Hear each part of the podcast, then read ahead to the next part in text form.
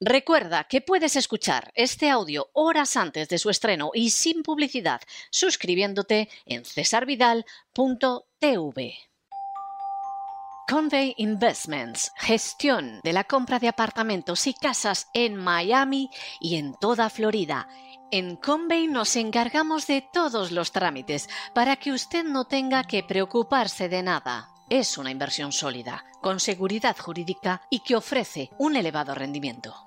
También podemos gestionar el alquiler de su vivienda en Florida y asesorarle sobre los trámites migratorios. Para más información, entre en www.casaenmiami.es.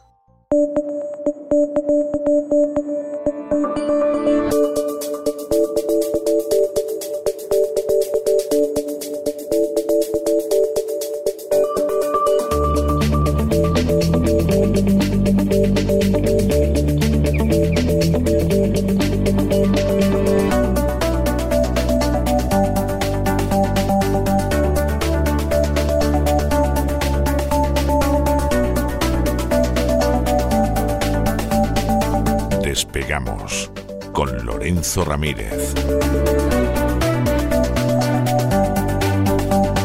Corremos raudos y veloces hacia nuestro avión, atravesamos el umbral, nos tiramos en plancha sobre los asientos, nos abrochamos los cinturones,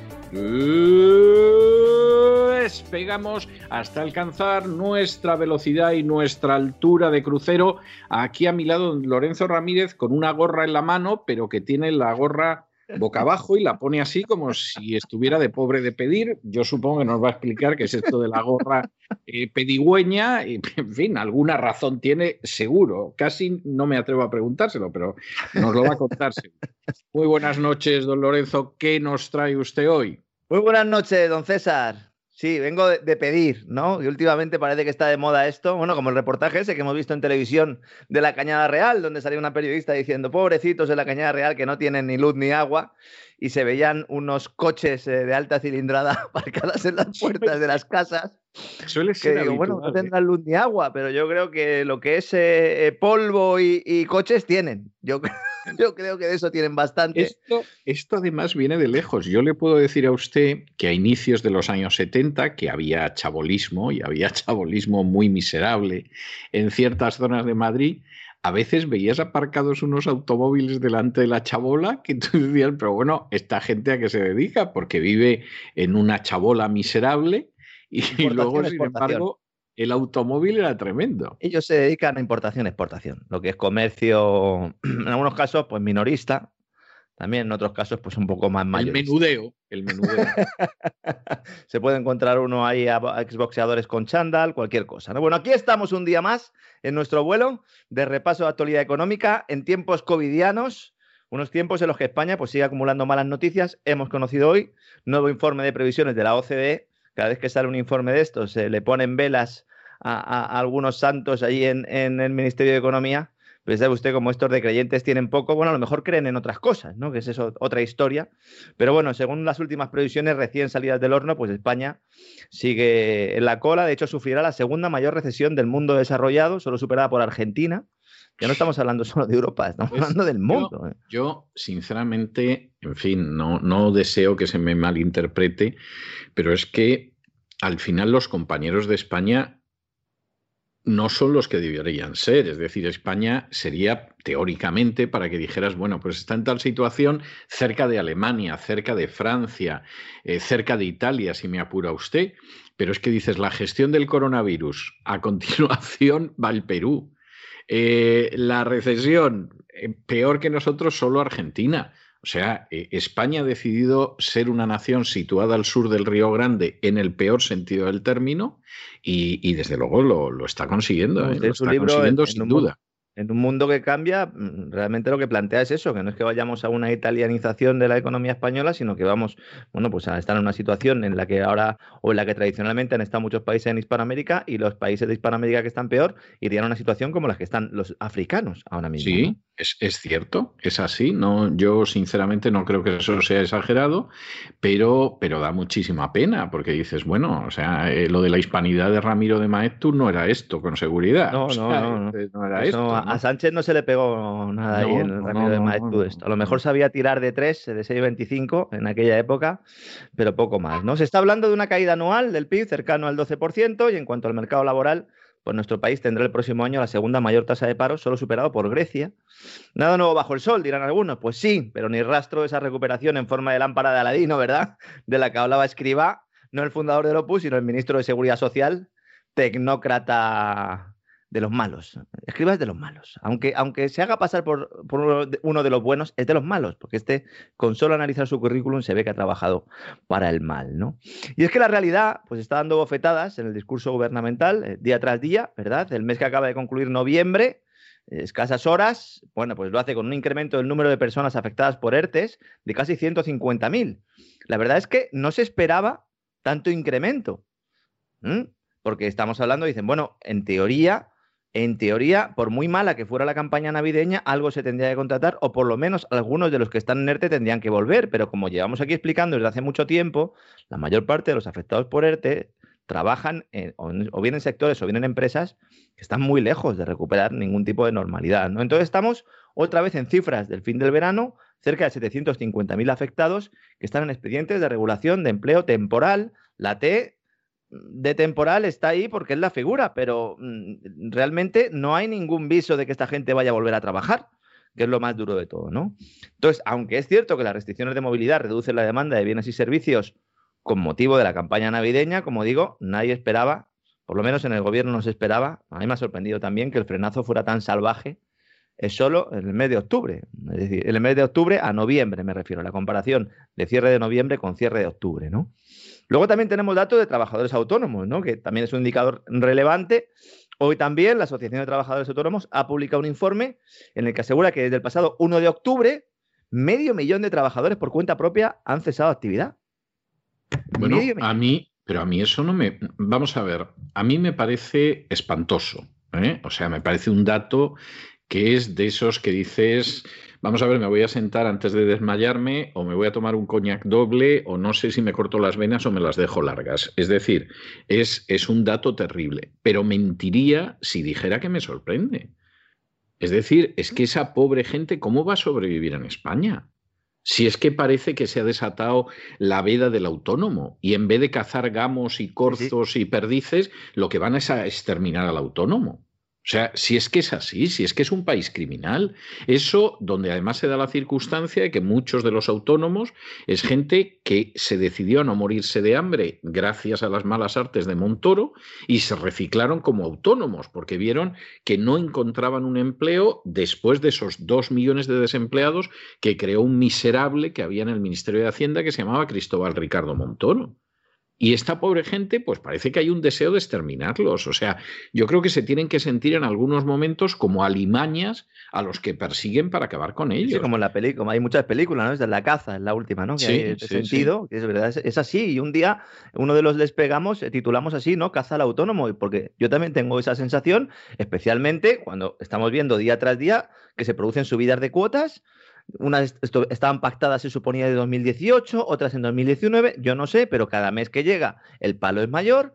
Para los autónomos, están sufriendo ahora la enésima subida, no será la última, y encima tienen el rostro a nuestro querido gobernante de decir en el Congreso que nunca un gobierno había ayudado tanto a los autónomos, Hombre, pues, ayudándoles a quebrar o a cerrar o a pasar a la economía sumergida, porque claro, si los incentivos antes a, estar en economía sumergida siendo un autónomo ya eran muy altos, Usted acaba de mencionar ahora, a pesar de Montoro y efectivamente eh, con esos trabajadores que muchos fueron despedidos de sus empresas, hicieron de su capa un sallo y dijeron, pues venga, vamos a hacernos autónomos teniendo el peor régimen económico para los autónomos de toda Europa, eh, sin ninguna duda.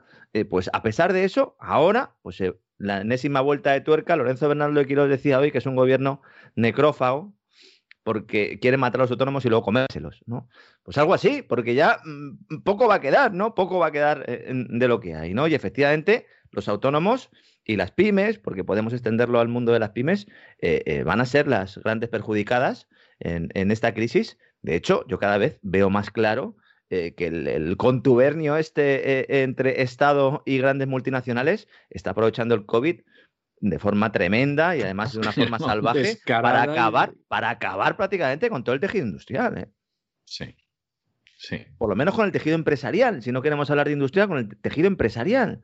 Es verdad que el que se reinventa, hay mucha gente que, eh, teniendo pequeños establecimientos luego ha apostado mucho por Internet, es verdad, y, es también cierto que hay otros muchos negocios donde eso es imposible, ¿no? Pero el que no se redacte es que se lo van a comer, se lo van a comer con patatas, ¿no? Claro que una de las razones de que muchos autónomos y pymes no puedan salir adelante es la propia morosidad de las administraciones públicas. Llevamos, iba a decir años, pero yo creo que décadas, don César, hablando de la morosidad de las administraciones públicas. Porque claro, han ido cambiando la ley para que las administraciones públicas paguen en plazo, reduciendo esos plazos, y es que ellos mismos son los que no los cumplen, ¿no? Estamos hablando de las administraciones públicas que nos hablean a impuestos para pagar servicios que luego no pagan. O se pagan pues dentro de meses, o incluso años después de realizar los trabajos. Y ahora mismo, con todas las medidas de liquidez impulsadas por el Ministerio de Hacienda a cargo de impuestos y deuda, además del famoso FLA, FLA, FLA, el fondo de liquidez de Montoro, eh, los impuestos del futuro que se traen ahora con las emisiones de deuda, pues resulta que en los dos últimos meses la morosidad de las comunidades autónomas, a los proveedores, a pymes, a autónomos, a también a alguna gran empresa, se ha disparado un 15%, sumando más de 4.000 millones de euros sin pagar. ¿Dónde está el dinero? Bueno, esa es la historia. Hombre, ¿de dónde está el dinero? Hay que mantener a los menas. Hay que mantener los chiringuitos de ideología de género. Hay que mantener los casales de Cataluña en el extranjero. Hay que mantener las subvenciones a los medios de comunicación. Pues ya tiene usted alguno. Hay que mantener a los bancos y a los empresarios, como dice usted. Pues ya tiene una idea de dónde ha ido a parar el dinero. Sí, sí, sí, es verdad que tres de cada cuatro euros de la deuda autonómica son con proveedores sanitarios, lo cual es aún peor, porque en teoría se supone que el gobierno, el gobierno central, lo que ha hecho ha sido abrir el grifo y, y administrar dinero, y más que va a caer eh, con la justificación sanitaria, con la justificación del COVID. Pero es que estoy hablando de, facturas que llevan mucho tiempo presentadas y que no se pagan, ¿no? Hablaba usted de los menas. Se han montado una buena, eh, porque parece que sí hay dinero para repartir dinero a los inmigrantes, sobre todo las oficinas del Banco Santander, ¿no? Supongo que ha visto las imágenes, alguna de ellas, ¿no? Que se han hecho virales en las redes sociales, en las que se ve como hay una fila de inmigrantes o varias haciendo cola en oficinas del Banco Santander, ¿no? La gente está alucinando. pero, pero además, lo gordo del asunto es que te vuelven loco en el Banco de Santander para hacer el trámite más sencillo si eres español. Y sin embargo, llegan estos tipos que encima son ilegales, enseñan un papel y les dan el dinero. O sea, es que, es que de verdad, yo hay cosas que, que me encuentro con ellas y digo, pero esto de verdad puede ser cierto. O sea, es, que, es que lo que pasa en España es absolutamente inverosímil. Mire, yo que me dedico a esto, y además lo he comentado con usted fuera del micrófono en alguna ocasión, yo pierdo más tiempo comprobando determinadas noticias que consiguiendo el acceso a la información, porque muchas veces no me lo creo. Pero es que no me lo creo, porque digo, y eso a pesar de que yo estoy todos los días en el fango de la actualidad pura y dura para poder sacar las pepitas de oro que haya en ese fango y poder enseñárselas a nuestros oyentes, ¿no? Muchas veces no hay pepitas y bueno, pues tenemos que hacer lo que podemos, ¿no? Pero así es. Entonces, me puse a verificar esto y digo, bueno, ¿y esto cómo puede ser, no? Se hablaba de Canarias, pero también de otras localidades, fotos de Málaga, ante el estupor del personal, que como dice usted, dice, bueno, pero si yo, no, a mí no me están dejando ni siquiera hacer un trámite sencillo en la caja y aquí tenemos a estos esperando aquí sin papel ni nada. Preguntado el Banco Santander por esta cuestión, Dice que las colas son por la limitación de aforo debido a las medidas anti-COVID. Ah, eso debe ser. muy bien. Si no le estoy preguntando eso, señor de Santander. Si yo entiendo que hagan cola, no van a entrar todos a la vez, ¿no? si entraran todos a la vez ya, sí que sería un escándalo, ¿no? Pero es que resulta que los inmigrantes acudían a cobrar unos cheques que les había entregado Cruz Roja. Sí. Y los cobran tan panchos, o sea, no tienen ningún problema. Entonces, el Santander públicamente ha dicho que estos cheques son nominativos. ¿Me puede explicar alguien cómo se puede dar un cheque nominativo a un sin papeles? Es que, no lo entiendo. ¿Qué, nombre pones ahí? El que te dice él. Y luego cuando vaya a cobrarlo, que dice yo soy este. ¿No? Y es que no, a mí es que no me da, a mí la cabeza ya no me da para más, entonces yo ya, no puedo más. ¿Cómo saben que la persona que pone en el sobre eh, eh, eh, cuando le dan el cheque es quien lo cobra? Es que es boreal, es aurora boreal y luego, vamos a ver, ¿de dónde sale este dinero? Porque claro, estamos aquí hablando de que no se paga el ingreso mínimo vital y tenemos que los inmigrantes se les meten hoteles, se les meten aviones, luego eh, van al Banco Santander a, recoger su paga, pero esto, ¿esto qué es, no? Entonces la Cruz Roja se defiende diciendo que se trata de una acción de ayuda a refugiados. Hasta ahí llegamos, señores. Entiendo que sea una acción de ayuda a refugiados. Pero no han tardado en aparecer artículos de supuestos periodistas defendiendo que Cruz Roja recibe poco dinero de los contribuyentes. Es más, fíjese qué buena es esta ONG, don César, que ha negociado con el gobierno una rebaja de las subvenciones que recibe con cargo a los presupuestos generales del Estado de 2021, estos que se están negociando. Bueno, bueno, qué, buenos son, qué buena es la gente de Cruz Roja que nos lleva de excursión, qué bárbaro. qué buenos son.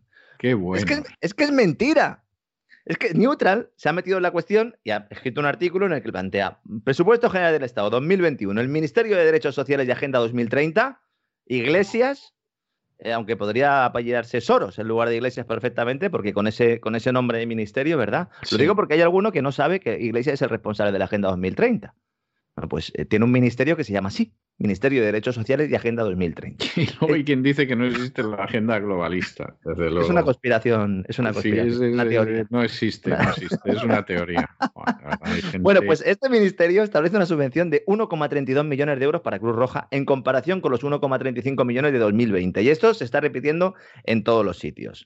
No engañen a la gente, señores. Ana Pastor, Cruz Roja recibe mucho más dinero que esa partida. Por ejemplo, pero es que no hay que irse muy lejos. El pasado 19 de noviembre, en el Congreso se convalida un Real Decreto Ley por el que se adoptan medidas de apoyo a entidades del tercer sector de acción social.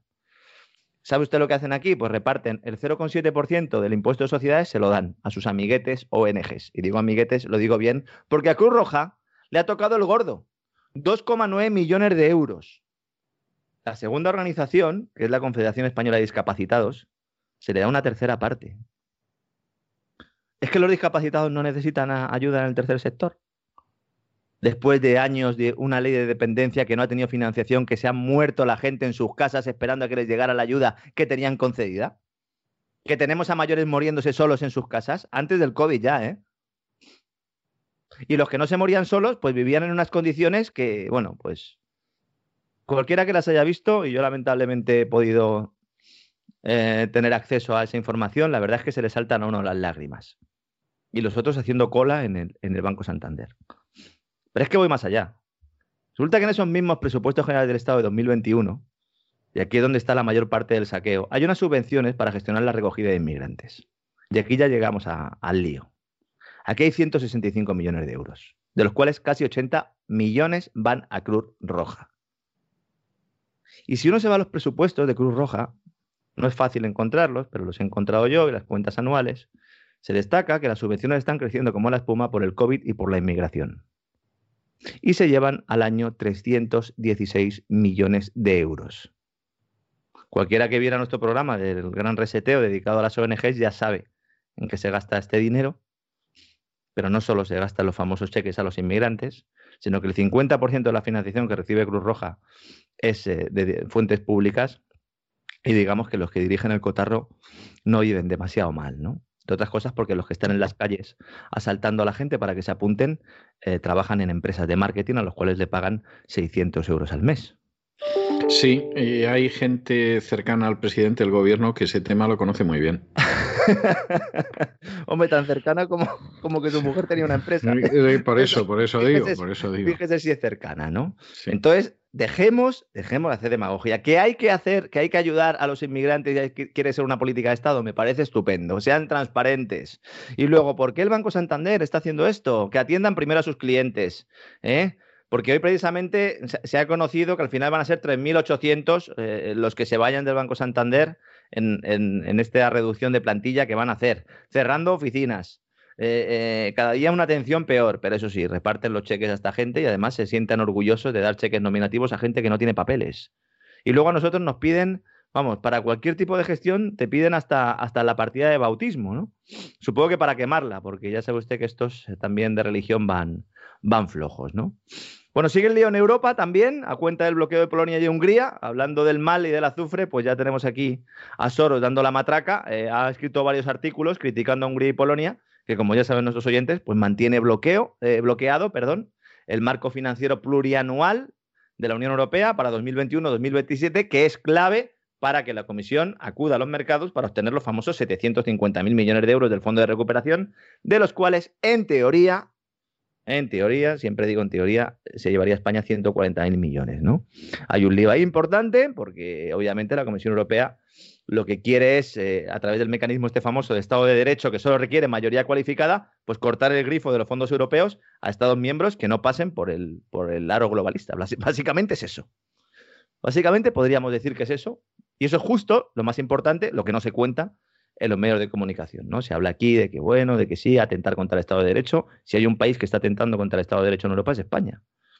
Y en ningún momento se plantea que España deje de recibir. Que además lleva muchísimo tiempo haciéndolo, o sea, no es de ahora. No es de ahora. Imagínense, ¿no? Desde, desde, los tiempos de Felipe, ¿no? Entonces, Soros ha escrito varios artículos criticando a Hungría y Polonia, algunos de ellos en el diario El País, porque la cuestión de fondo, como digo, es que estos dos países han enfrentado con principios como el aborto, ideología de género, inmigración descontrolada, y el propio Víctor Orbán ha contestado a Soros públicamente. Cito textualmente, ha dicho, la batalla a favor y en contra del nuevo imperio de Bruselas aún no se ha decidido. Bruselas parece rendirse, pero muchos estados nacionales siguen resistiendo. Si queremos preservar nuestra libertad, Europa no debe sucumbir a la red de Soros. Lo digo para todos aquellos que hablan de conspiraciones, esto lo está diciendo el, propio Víctor Orban. No lo está diciendo ninguna web rara ni nada de esto. ¿Mm? Lo está diciendo el imperfecto, el afectado, ¿no? Claro, algunos dicen, bueno, van a mantener bloqueado esto durante mucho tiempo. Yo creo que al final llegarán a algún tipo de acuerdo porque aquí, eh, eh, aunque vaya a recibir también dinero Hungría y Polonia, pero yo creo que la urgencia real es España e Italia y entonces en algún momento se llegará a algún tipo de entente. Calviño así lo cree eh, no para mm, de decir por activa y por pasiva que es necesario desbloquear el paquete de rescate, porque como nuestros oyentes ya saben, pues incluyen una partida de 27.000 millones de, euros de ingreso fantasma. es maravilloso. que tienen que venir de ahí, señores. Y si no vienen, si no vienen, ¿qué hacemos? Emitimos deuda pública. Esa deuda española que para ser vendida sí, sí. necesita el respaldo del Banco Central, ¿no? Por cierto, que la Secretaría General del Tesoro de la Vicepresidencia de Asuntos Económicos, que dirige Calviño, está manteniendo reuniones con inversores. A mí me ha recordado mucho a aquello, eh, recordará usted, don César, durante el, gobierno de Zapatero, cuando intentaban colocar deuda, que decíamos en otra cadena, en otro programa, que eran eh, esa deuda pública española, eran los papelitos con los que íbamos a acabar envolviendo el bocata, envolviendo el bocadillo. Efectivamente, efectivamente. Recuerda usted, ¿no? Bueno, pues en aquellos entonces hacían road shows, hacían giras, ahora no se puede, obviamente, todo tiene que ser virtual, para colocarles a los inversores el, la deuda. Entonces no había apoyo del Banco Central Europeo y, y, era más evidente que los problemas para colocarla pues eran enormes y por lo tanto hacía falta quemar naves ahí y sacaron aquella famosa campaña de In Spain We Trust, que, que yo creo que hay que tener la cara muy dura para utilizar ese eslogan, ¿no? Porque podemos decir in God we trust, podemos decir in gold we trust, pero no in Spain we trust, porque si, si en algo no confiamos es en España, por eso estamos intentando colocarle los papelitos, ¿no? Entonces esta señora, la, la, la Secretaría General del Tesoro, que está bajo el paraguas de Calviño, pues ya está teniendo encuentros con inversores, ¿no? Y resulta que en una de esas presentaciones admite, le ha dicho a los, inversores que las previsiones económicas de los presupuestos generales del Estado son falsas. Claro, porque a los inversores no les puedes tratar como a los zombies que ponen el telediario todos los días. Estos dicen, a ver, ¿y yo por qué voy a comprar esto? Entonces se le dice dos cosas. Uno, porque el BCE nos respalda. Y dos, porque aunque hayamos presentado unos presupuestos que son más falsos que un euro de madera, pues la Comisión Europea nos va a pasar la mano por el lomo y nos va a dar por lo menos un año más de margen. ¿no? De hecho, en esas, en esas eh, eh, pues conferencias que está teniendo, videoconferencias, una de las frases que se han dicho es una desaceleración más larga amenazaría la solvencia y podría convertir el desempleo cíclico generado por la crisis en estructural. Y habla de añadir 600.000 parados más al desempleo estructural español. esto es paro que ni creciendo se reduciría. Es decir, es una muestra clara de que ya no es que estén mintiendo y para mantenerse en el poder, es que están mintiendo como política absoluta económica. Y a los inversores le dicen, bueno, sí, estamos mintiendo, pero es que compréndannos. ¿Cómo les vamos a decir la verdad a estos? Si los tenemos ahí encerrados con las mascarillas y ahora estamos con lo de la vacuna, pues no les vamos a decir encima que hay 600.000 parados que no van a volver nunca más a trabajar en su vida. ¿Mm? En su vida. Es en términos netos. obviamente, no, Esto es como hay un parado cada dos horas, no es el mismo parado, estamos hablando de estadísticas, pero se trataría de añadir 600.000 parados más al desempleo estructural español, ¿no? Grave donde los haya, ¿no? Y luego, una ventaja que está teniendo la crisis covidiana, eh, para ya dejar un poco el tema de Europa a un lado, es el tema del Pacto Verde, el famoso European Green Deal, eh, que parece que está teniendo complicaciones para avanzar. Claro, eh, teniendo en cuenta que uno de los objetivos, que es llegar a reducir las emisiones hasta un 55% en 2050 frente al 50% inicial, pues requerirá unas inversiones de 350.000 millones de euros más hasta 2030 que están viendo a ver de dónde los sacan. Porque claro, una cosa es el Recovery Fund, el plan de recuperación, y otra cosa es, bueno, pues en teoría antes del COVID se pensaba eh, pues eh, conseguir este dinero emitiendo deuda en los mercados, deuda europea, el eurobono, que todo el mundo dice que no existe y ya existe. Yo no entiendo por qué la, porque la gente sigue engañando. Es, ganas, bueno, pues porque es ganas de, negar, eh, en fin, lo que hay, pero lo que hay es lo que hay. Yo entiendo que al elector alemán pues le fastidiará mucho y por eso estamos manteniendo esta farsa, pero claro que hay eurobonos, ¿no? Insiste Soros con lo de la deuda perpetua, como único camino, es decir, deuda perpetua, deuda que se emita y solo se paguen los intereses, de tal manera que esa deuda siempre estaría ahí. La esclavitud pura y dura. Lo único que eh, en lugar de mandarnos al infierno el Señor, pues en este caso nos mandaría directamente uno de sus de los aliados del maligno, ¿no? Porque ya me dirá usted la deuda perpetua que es, que es condenar no solo a nuestros hijos, sino a los hijos de nuestros hijos de nuestros hijos a seguir pagándole dinero a esta gente, ¿no? Hay ahora unos... siglos de los siglos, es algo maravilloso. Hay ahora un, nuevo indicador que se está poniendo muy de moda, que es el, indicador sostenible del Eurostock, que yo creo que van a empezar a escuchar eh, hablar de ello en, en, el futuro bastante, porque se está intentando impulsar mucho ¿no? este sector para que los, los, incautos entren ahí a meter su dinero, a meter su ahorro. Supongo que le darán un impulso al principio manipulando eh, las cotizaciones como hacen siempre para que haya un crecimiento y entren esos incautos, porque claro, se tiene que conseguir dinero del sector privado, porque claro, el dinero público se puede ir imprimiendo una parte de él, el otro se va saqueando de los impuestos, pero obviamente tan cantidad de dinero que quieren meter e inyectar en el European Green Deal, pues eh, es completamente inviable. ¿no? ¿Y quién ha avanzado esta cifra? Pues lo ha avanzado el excomisario europeo de Acción contra el Clima y Energía, Miguel Arias Cañete, en unas conferencias que organiza Naturgy. Yo creía que este señor estaba ya retirado en Jerez y se dedica a, a dar conferencias por el mundo. Menudo pájaro, Cañete. Un tipo toda la vida viviendo el presupuesto público, con sus negocios personales, un tipo que es rico y que en la última parte de su vida la más pegada a la burocracia europea, pues se ha convertido en un calentólogo convencido. Es calentólogo convencido. Además, de pura cepa, ¿no? Eh, lo que no dice es que tiene coches eh, de alta cilindrada que consumen gasolina a expuertas, ¿no? Supongo que calentólogo siempre y cuando pues el, coche eléctrico lo, lleve, lo lleven los demás, ¿no? Ahora está dando conferencias, retirado como un millonario en Jerez, y es tremendo ¿no? que, este señor pues, eh, eh, pues siga siendo considerada una voz autorizada. ¿no?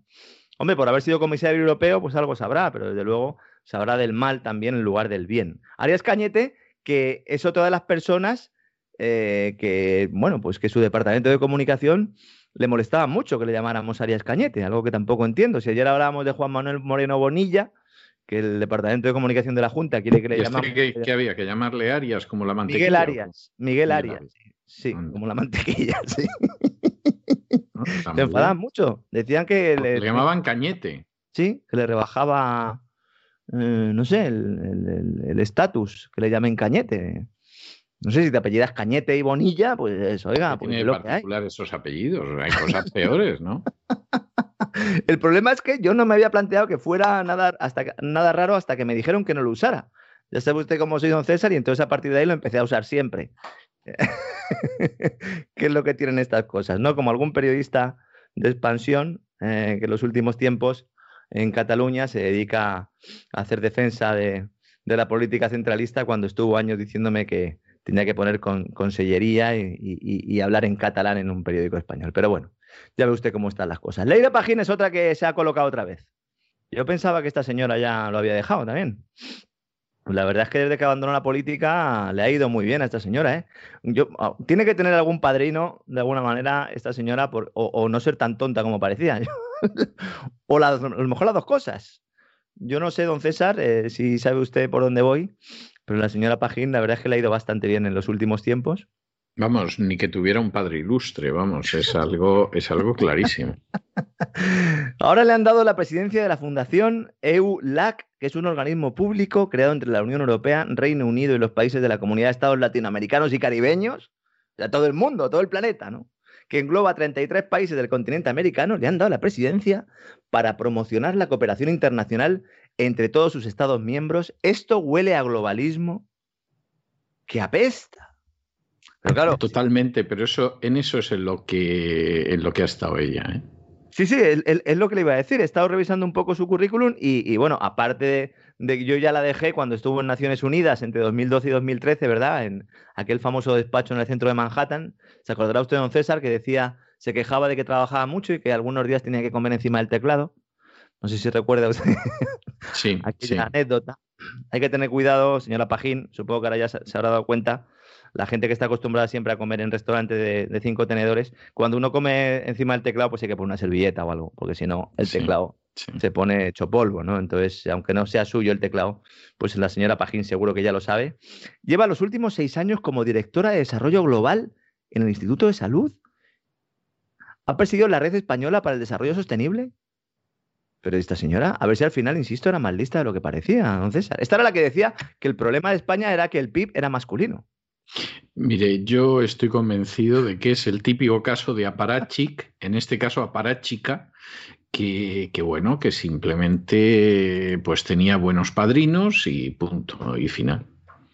O sea, se lo digo como lo siento. Es decir, yo con Leire Pagine he coincidido en alguna ocasión ¿eh? y me pareció cortita. Pero igual que le digo que me pareció cortita, también creo que, efectivamente es una persona que desde el principio la ubicaron muy bien para que viviera a costa del presupuesto. Esta chica no ha trabajado en su vida. Y, eso sí, siempre le han dado unos puestos verdaderamente impresionantes. Punto final. No, no hay más. Y es la persona que va aprovechando la moda del momento, el día menos pensado, pues se pone a hablar en favor de los menas si efectivamente es lo que se tercia. Y gracias a eso, pues le va absolutamente maravilla. O sea, punto final. La, verdad es que, y además en ese sentido eh, coincide con su apellido, es el, perfecto hombre de paja, en este caso mujer de paja, para poner en determinados organismos y que luego pues los verdaderamente responsables de las agendas pues vayan implantándolas a nivel global, ¿no? Antes hablábamos de Soros, pero hay otros, otros muchos eh, que están en esta línea de destrucción total de, la civilización tal como la conocemos. Yo entiendo que para algunos escuchar esto sea duro, pero es que es lo que hay. Y, aquí eh, sí que no caen medias tintas, es decir, que se quede eh, hacer un análisis puramente económico, un análisis puramente político, un análisis puramente sociológico, se va a dejar eh, buena parte del, argumento fuera y de, lo que está ocurriendo fuera y no va a ser capaz de comprender lo que está pasando, ¿no? Que es una guerra directamente, yo creo, contra, contra la propia humanidad, ¿no? La señora Pajín lleva desde septiembre colaborando como analista política en la hora de la UNO, con, compartiendo mesa y tertulia con José Bono, Cristóbal Montoro, don César.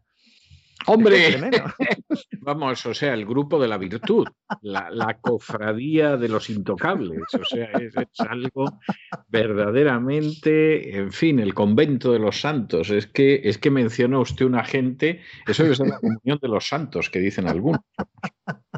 Es tremendo. Esto eh, eh, pero es que, vamos a ver, lo alucinante de esto es que en televisión española se han pasado años con el lacito, negro diciendo que estaban manipulándoles, que querían una televisión independiente, y han llegado y se han quitado la careta de, cualquier manera. Es que hasta teniendo a Cristóbal Montoro son pro gobierno. Los que no se están dando cuenta ni siquiera de eso. Porque Cristóbal Montoro habría sido un ministro de Hacienda del peso estupendo. Total, y del Partido Comunista. Pero si, si, pasó, si pasó por la izquierda las propuestas de Izquierda Unida en cuestión de impuestos. O sea, Montoro hubiera podido ser perfectamente un ministro del Partido Comunista.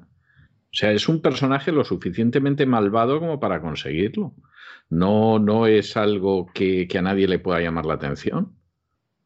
O sea, es, es, así, es así. O sea, no, no, no debería de extrañarle a nadie. ¿no? Y mientras tanto, pues eh, todo el mundo preocupado porque pasa. Eh, si usted me permite que cuente la anécdota, porque no voy a dar el nombre de, la persona, pero, pero sí voy a contar la anécdota. En un momento determinado, yo mantenía una conversación con el director de un periódico español, eh, cuyo nombre no voy a dar.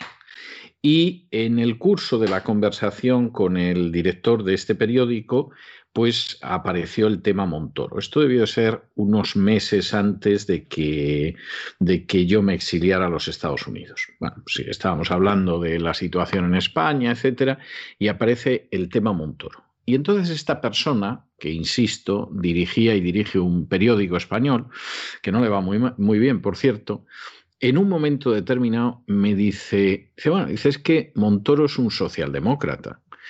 Pero el problema realmente con Montoro no es que sea un socialdemócrata, es que es un hijo de puta. Y la última expresión, además, la recalcó de una forma como si la masticara, ¿no? O sea, como si dijera, hijo de puta. O sea, además la, la, la, masticara para que quedara bien claro lo que pensaba de Montoro, que yo creo que quedó clarísimo. Incluso lo dijo en un tono, a pesar de ser persona generalmente, eh, en fin, sosegada, lo dijo de una manera que de alguna mesa se volvieron. No sé si porque pensaron que los llamaban, no lo sé, lo ignoro, lo ignoro. Pero en cualquiera de los casos, eso es lo que dijo esta persona. Bueno te quedas con esa idea, bueno, pues, eh, buen concepto de Montoro y de su madre no tiene. Bien.